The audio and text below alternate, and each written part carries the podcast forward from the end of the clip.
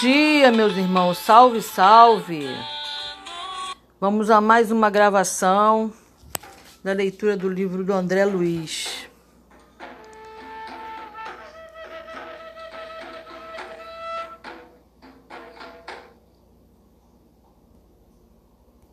Vamos lá.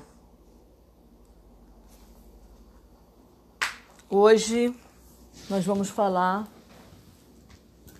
sobre organização de serviços em nosso lar. Basicamente, a leitura vai ser sobre isso, o capítulo 8, né?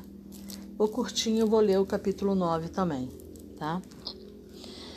Então, a Elísia, é, André Luiz, né? Para dar um contexto para quem não escutou os outros podcasts. André Luiz ainda está em processo de convalescência, né? Ele ainda está no hospital. Ele só levantou no primeiro dia para ver lá o momento de oração. E foi Lísias quem deu a força magnética para que ele pudesse se movimentar. Muito bem. Já passaram-se alguns dias em que ele está em nosso lar, umas semanas.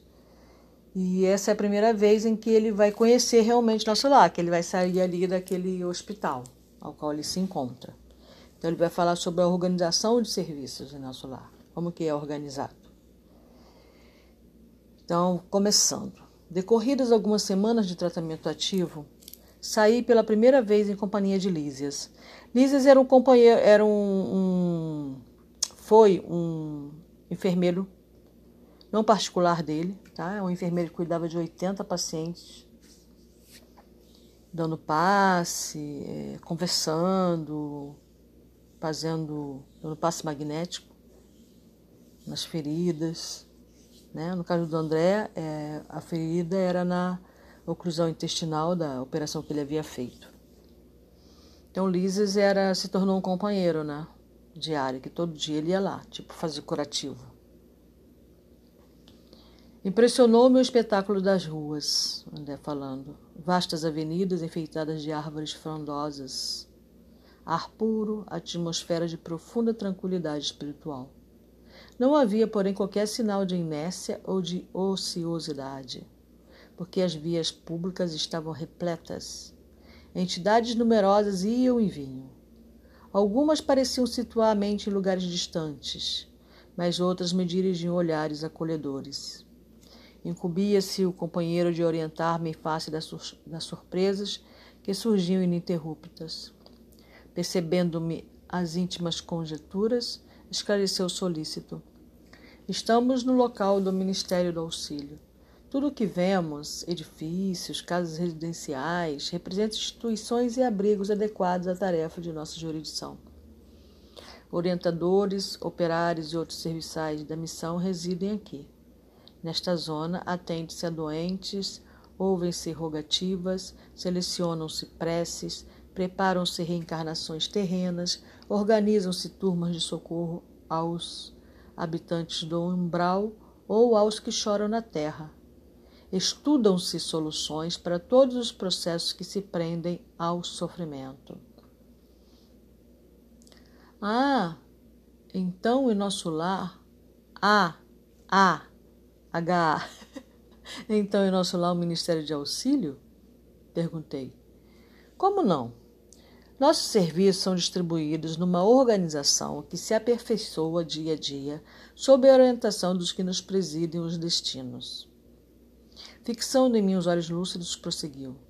Não tem, vi, não tem visto nos atos da prece nosso governador espiritual cercado de 72 colaboradores? Pois são os ministros. Clarence era um ministro, né? O que tirou ele do umbral são ministros do nosso lar. Então, nosso lar, vamos lá, tem 72 ministros. Se tem 72 ministros, tem uma 72 ministérios. Clarence, que o tirou do umbral, era um dos ministros. É um dos ministros, aí no caso. A colônia, que é essencialmente de trabalho e realização, divide-se em seis ministérios orientados cada qual por 12 ministros. Então não são 72 ministérios. São seis ministérios. 6 vezes 12 dá 72. Temos os ministérios. Quais são esses ministérios? Da regeneração, do auxílio, da comunicação, do esclarecimento, da elevação e da união divina. Os quatro primeiros, quais são eles? Os quatro primeiros são da regeneração, auxílio, comunicação e esclarecimento. São os que se aproximam das esferas terrestres. Os dois últimos, da elevação e da união divina, é, nos ligam ao plano superior, visto que a nossa cidade espiritual é zona de transição, tá? Nosso lar não é lugar de como é que fala o outro?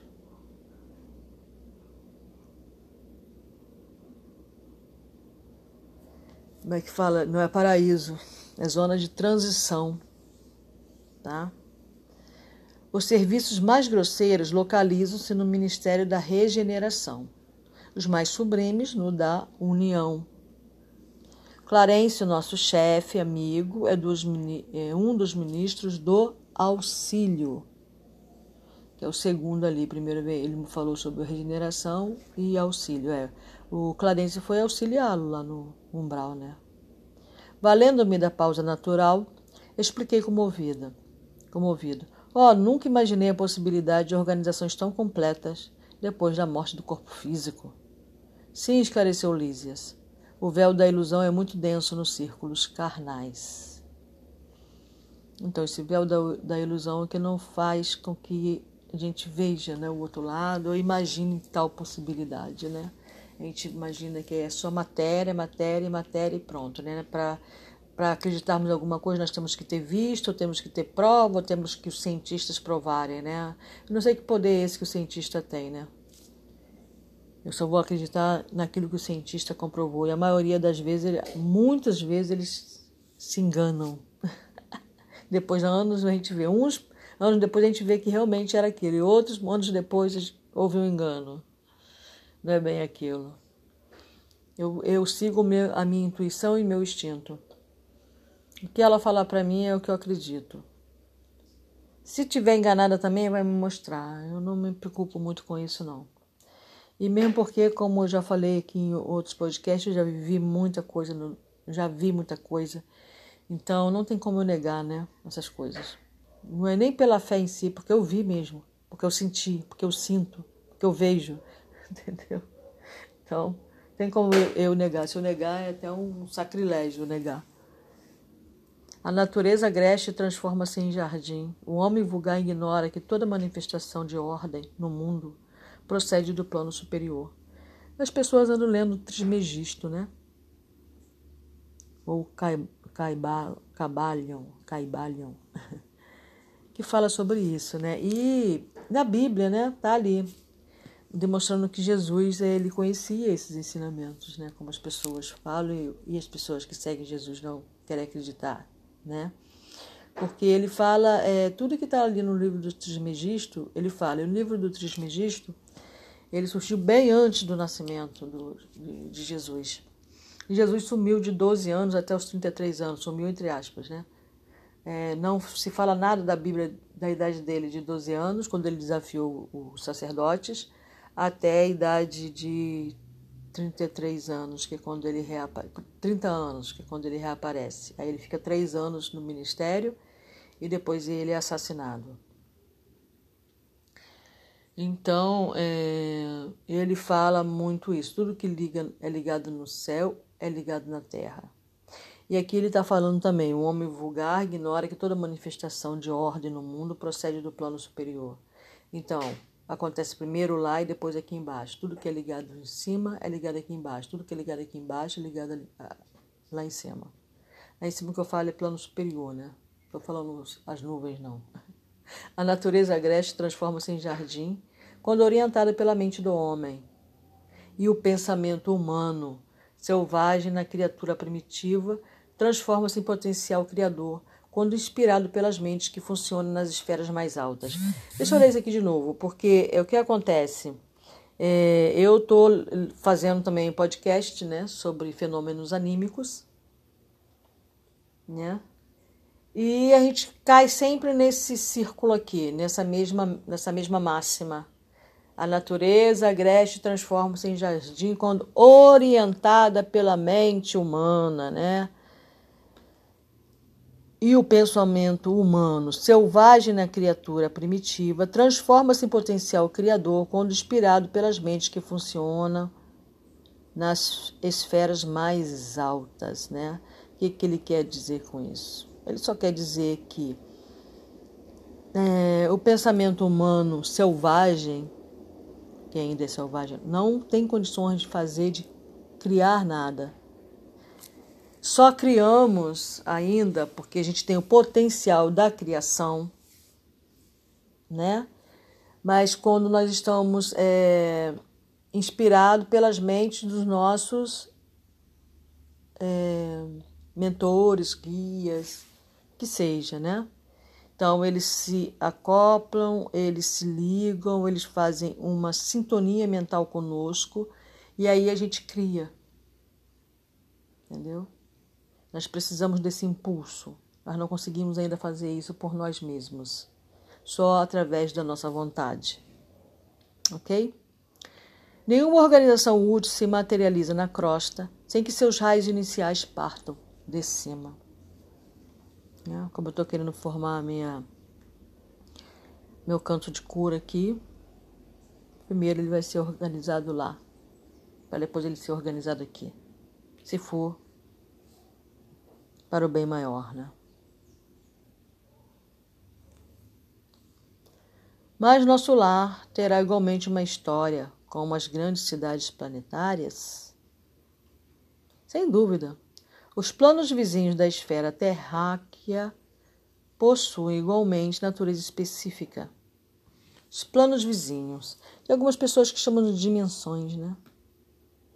Da esfera terráquea algumas pessoas que chamam de dimensões. É mais bonito. Dá um ar mais de superioridade, de alguma coisa mais. Nossa. É. Nosso lar é a antiga fundação de portugueses distintos. Olha isso. Como é que formou o nosso lar? Essa é a história do nosso lar. Desencarnados no Brasil no século XVI. A princípio, enorme e exaustiva foi a luta, segundo consta em nossos arquivos no Ministério do Esclarecimento. Há substâncias ásperas nas zonas invisíveis da Terra, tal como nas regiões que se caracterizam pela matéria grosseira. Aqui também existem enormes extensões de potencial inferior. Então, é uma antiga fundação de portugueses. Aqui também existem é, é, enormes extensões de potencial inferior, como há no planeta. Grandes tratos de natureza rude e incivilizada. Os trabalhos primordiais foram desanimadores, né? os primeiros trabalhos, né? mesmo para os espíritos fortes, onde se congregam hoje vibrações delicadas e nobres, edifícios de fino lavor, Misturavam-se as notas primitivas dos silvícolas do país e as construções infantis de suas mentes rudimentares. Os fundadores não desanimaram, porém. Prosseguiram na obra, copiando o esforço dos europeus que chegavam à esfera material, apenas com a diferença de que por lá se empregava violência, guerra, escravidão, e aqui o serviço perseverante, a solidariedade fraterna, o amor espiritual. A essa altura, altura atingíramos uma praça de maravilhosos contornos, ostentando extensos jardins. No centro da praça erguia-se um palácio de magnificente beleza, encabeçado de torres soberanas que se perdiam no céu. Os fundadores da colônia começaram o esforço, partindo daqui, onde se localiza a governadoria, disse o visitador. Apontando o palácio, continuou. Temos nessa praça o ponto de convergência dos seis ministérios a que me referi. Todos começam da governadoria, estendendo-se em forma triangular. Então eu tenho a governadoria no centro, aí eu tenho um seis triângulos em volta, né? São seis ministérios, é isso. Bonito. Imagina. Tem uma cúpula e dali saem seis triângulos ligados a essa cúpula, a essa, a esse ponto. Ali vive o nosso abnegado orientador, na governadoria. Nos trabalhos administrativos, utiliza ele a colaboração de 3 mil funcionários. Entretanto, é ele o trabalhador mais infatigável, mais fiel que todos nós reunidos. Os ministros costumam excursionar noutras esferas, renovando energias e valorizando conhecimentos. Nós outros gozamos entretenimentos habituais, mas o governador nunca dispõe de tempo para isso. Faz questão que descansemos, obriga-nos a férias periódicas, ao passo que ele mesmo quase nunca repousa, mesmo no que concerne às horas de sono. Parece-me que a glória dele é o serviço perene. Basta lembrar que estou aqui há 40 anos. Lísias está lá há 40 anos em nosso lar servindo. E com exceção das assembleias referentes às peças coletivas, raramente eu tenho visto em festividades públicas. Seu pensamento, porém, abrange todos os círculos de serviço. Sua assistência carinhosa a tudo e a todos atinge. Depois de longa pausa, o enfermeiro acentuou. Não faz muito comemorou o seu centagésimo décimo quarto aniversário da sua magnânima direção. Entendeu? O espírito, esse espírito está lá, 114 anos. Calara-se lises, evidenciando comovida reverência, enquanto eu, a seu lado, contemplava, respeitoso e embevecido, as torres maravilhosas que pareciam cindir o firmamento. Esse foi o capítulo 9. Né? Maravilhoso capítulo 9. Muito, espero que, para mim foi muito, quer dizer, eu já li esse capítulo, né? Mas não tinha tentado, não tinha lido com tanta atenção. Vamos escutar a oração de São Francisco?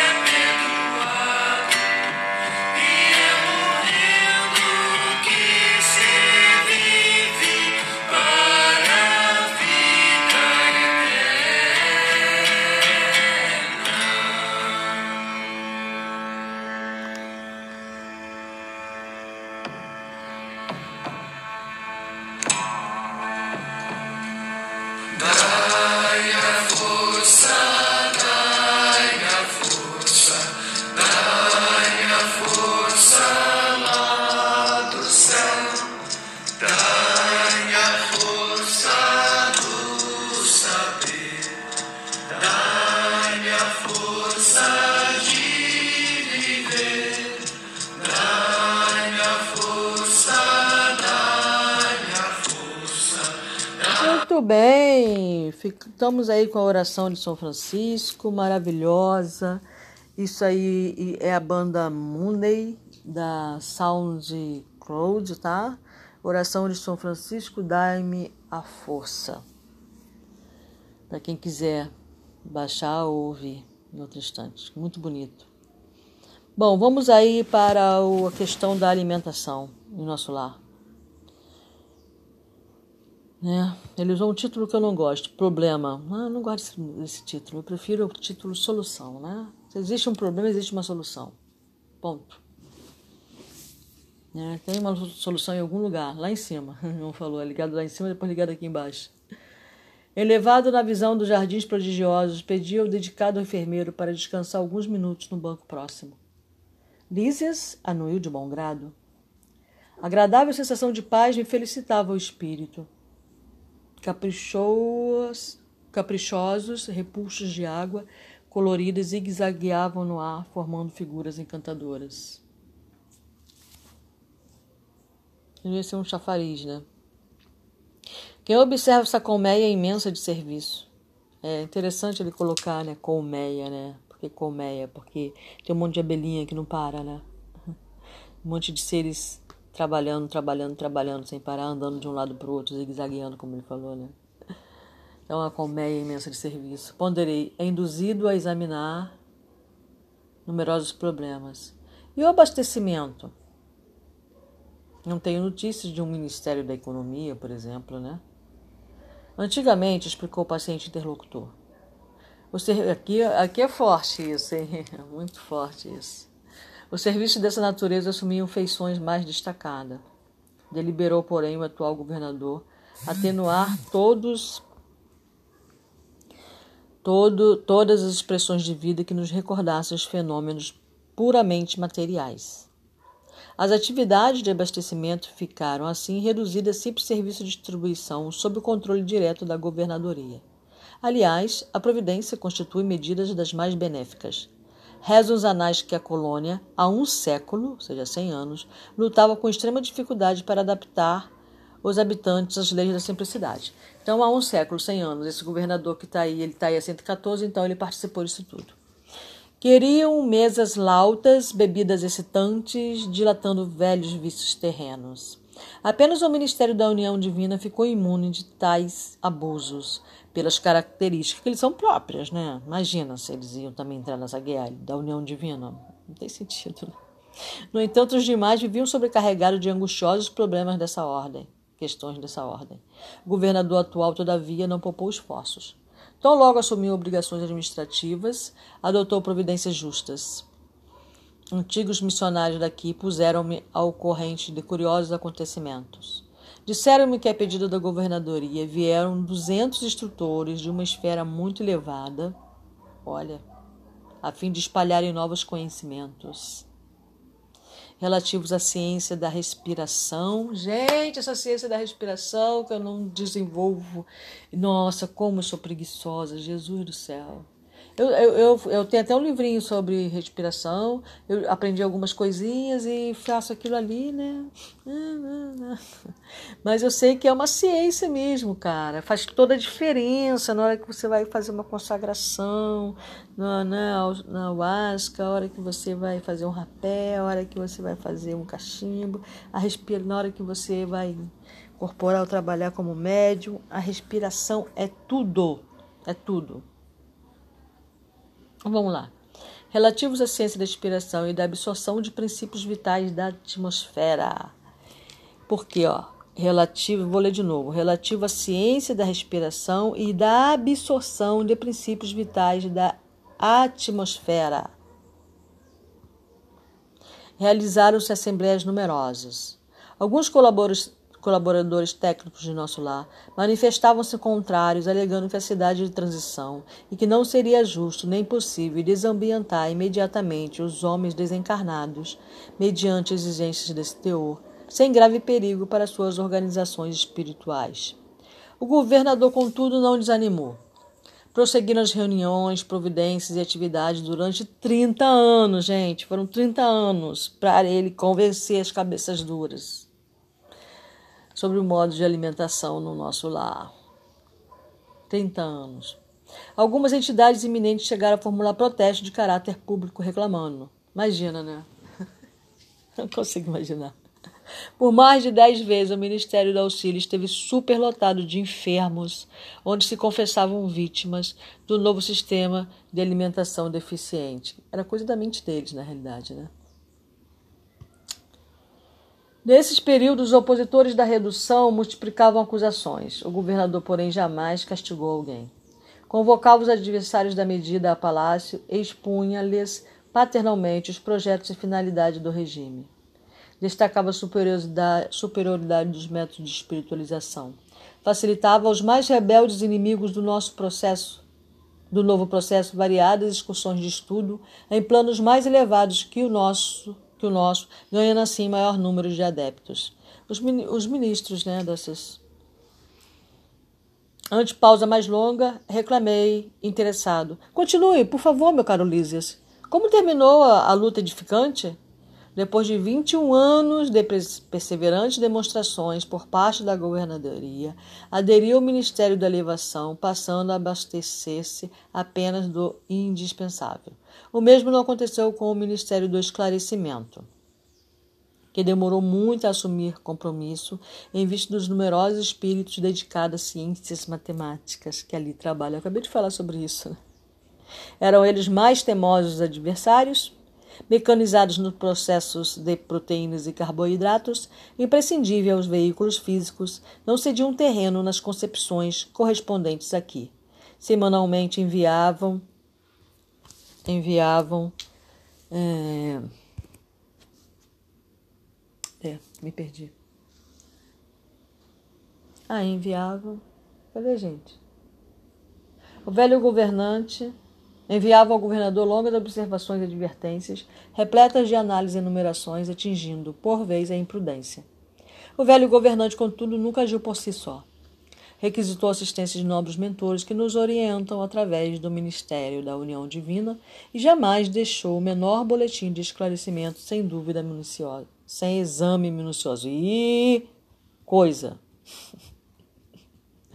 Enquanto argumentavam os cientistas e a governadoria contemporizava, formaram-se perigosos distúrbios no antigo departamento de regeneração, hoje transformado em ministério. Encorajados pela rebeldia dos cooperadores do esclarecimento, os espíritos menos elevados que, se recolhiam, que ali se recolhiam entregaram-se a condenáveis manifestações. Tudo isso provocou enormes cisões nos órgãos coletivos de nosso lar.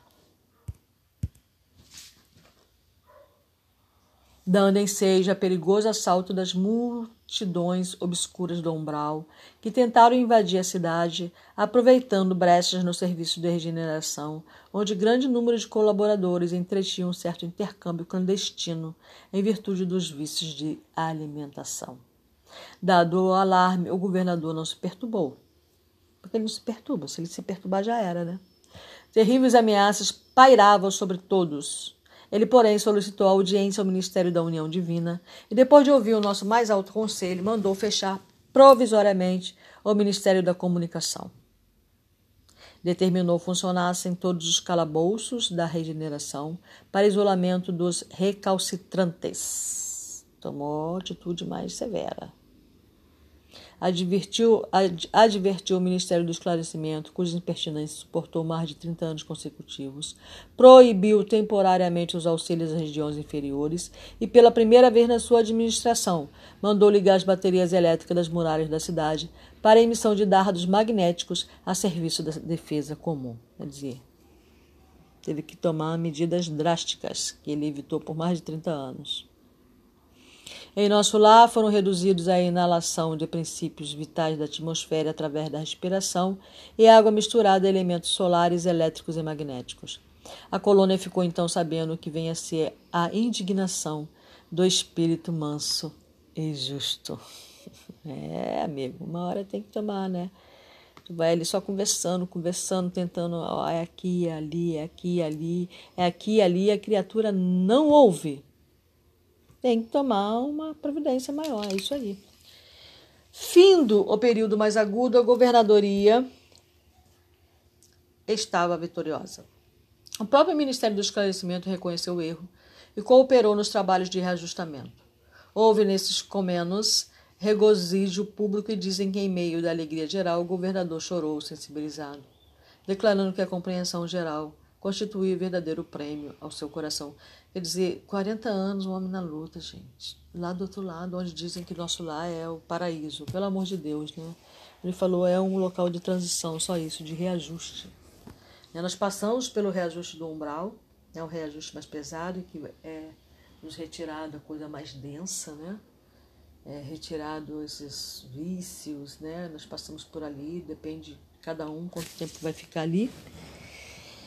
E depois nós vamos para algum lar, que não necessariamente precisa ser o nosso lar. Existem é, lares mais abaixo do nosso lar, mais próximo da crosta. Como, se eu não me engano, o lar de Fabiano. Aí você vai para onde tiver de ir, não necessariamente o nosso lar. Ali você vai se convalescer, dali você pode imediatamente ser mandada para reencarnação, ou você pode ficar anos ali, como é o caso de Liz, que está 40 anos, o governador que está 114. André Luiz vai ficar um bom tempo ali, não me lembro exatamente quantos anos. André Luiz fica no nosso lar. Mas é isso aí. Vamos continuar a leitura.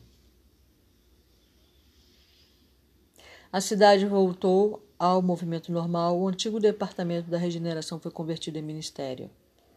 Desde então, só existe maior suprimento de substâncias alimentícias que lembram a terra nos ministérios da regeneração e do auxílio, onde há sempre grande número de necessitados. Nos demais é somente um dispensável, isto é, todo o serviço de alimentação obedece à inexcedível sobriedade.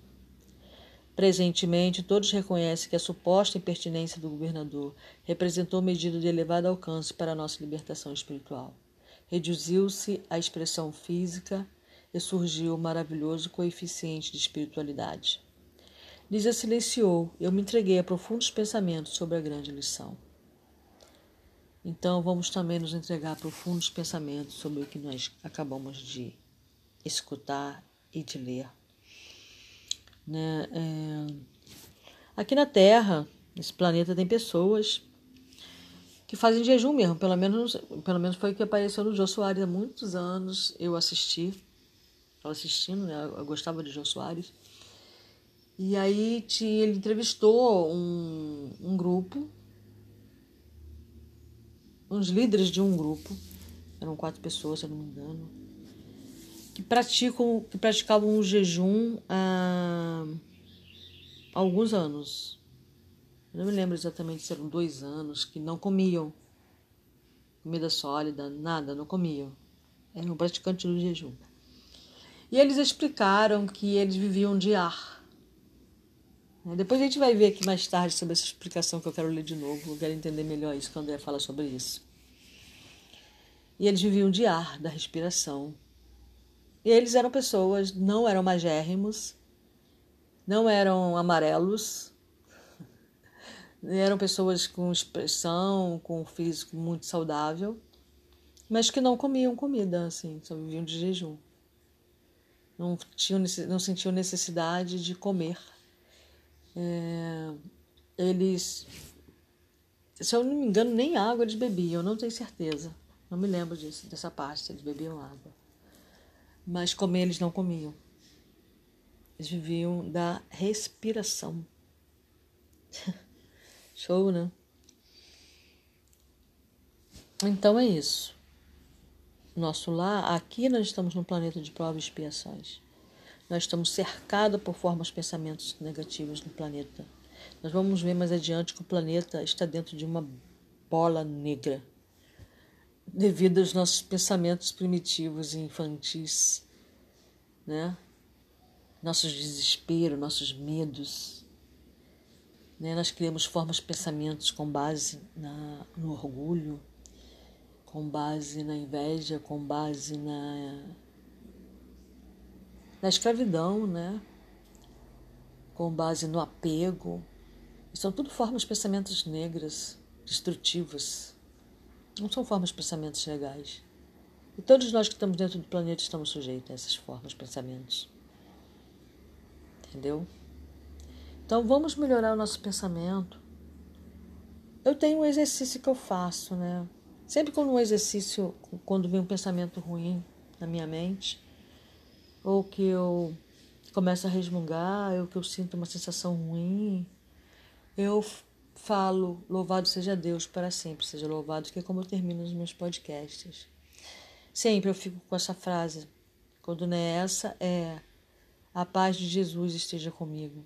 Não a paz dos homens, mas a paz que Deus enviou através dele. Quando eu penso isso, eu me ligo, eu, eu, eu imagino Jesus falando isso. Eu me, aí dessa forma eu me, me sintonizo com esta paz. Entendeu? Mentalmente.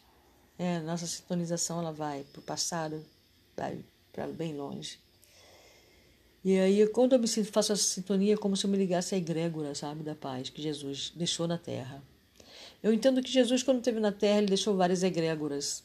Ele deixou a egrégora da paz, ele deixou a egrégora do perdão, ele deixou a egrégora da oração. Né? Nós, então, quando é, eu faço a oração do Pai Nosso, eu imagino na minha mente Jesus fazendo, ensinando essa oração, por exemplo.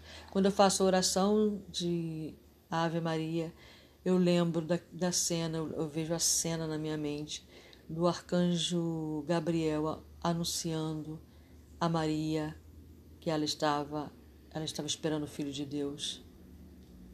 E ela simplesmente se ajoelha e faça-se em mim segundo a sua vontade né? E nossa, aí eu lembro muito dessa cena.